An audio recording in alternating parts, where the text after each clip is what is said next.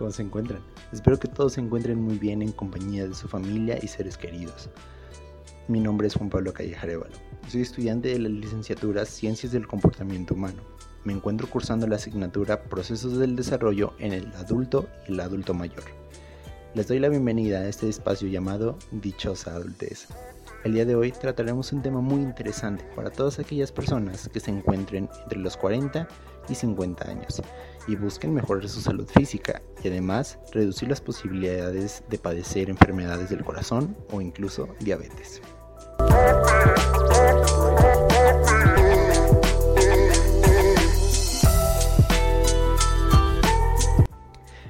¿Sabían que la Organización Panamericana de Salud, PAO, en 2021 mencionó que la actividad física de los adultos de 18 a 65 años está compuesta fundamentalmente por actividades recreativas, de ocio, de desplazamiento y ocupacionales, así como tareas domésticas, juegos y deportes.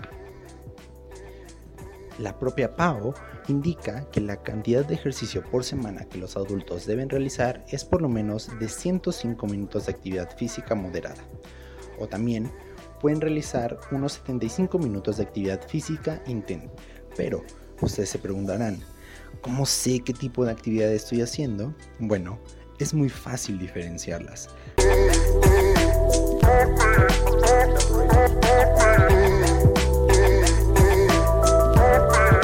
La actividad física moderada son actividades que no impliquen un esfuerzo excesivo, como caminar, trotar, nadar o incluso cortar el pasto. En cambio, la actividad física vigorosa o intensa son actividades donde se implica un mayor esfuerzo, como correr, bailar o jugar fútbol. Para que se entienda mejor la diferencia entre ambas, la actividad moderada se siente un poco difícil y al terminar de hacerla o al estar haciéndola, tu respiración se va a acelerar, pero no te vas a quedar sin aliento. Vas a sudar un poco después de aproximadamente 10 minutos de actividad. Puedes seguir una conversación, pero no puedes cantar. Mientras tanto, la actividad vigorosa se siente desafiante. Tu respiración es profunda y rápida. Sudas después de solo unos minutos de actividad. No puedes decir más que unas pocas palabras sin hacer una pausa para respirar. De acuerdo con la clínica Mayo, si la actividad física aeróbica moderada se incrementa el doble, es decir, 300 minutos por semana, observaremos mejores beneficios en nuestra salud.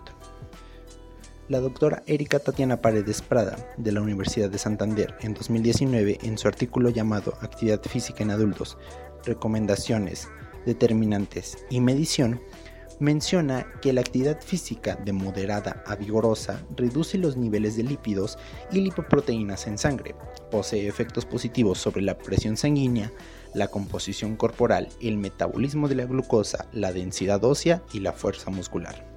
Adicionalmente a esto, la reciente publicación de la Guía de Actividad Física para Americanos en 2018 se demostró que las personas que practican de 150 a 300 minutos de actividad física de moderada a intensa por una por semana presentan una reducción del 33% en la mortalidad por algunas causas como enfermedades cardíacas y tipos de cáncer y del 30 al 40% para diabetes mellitus tipo 2.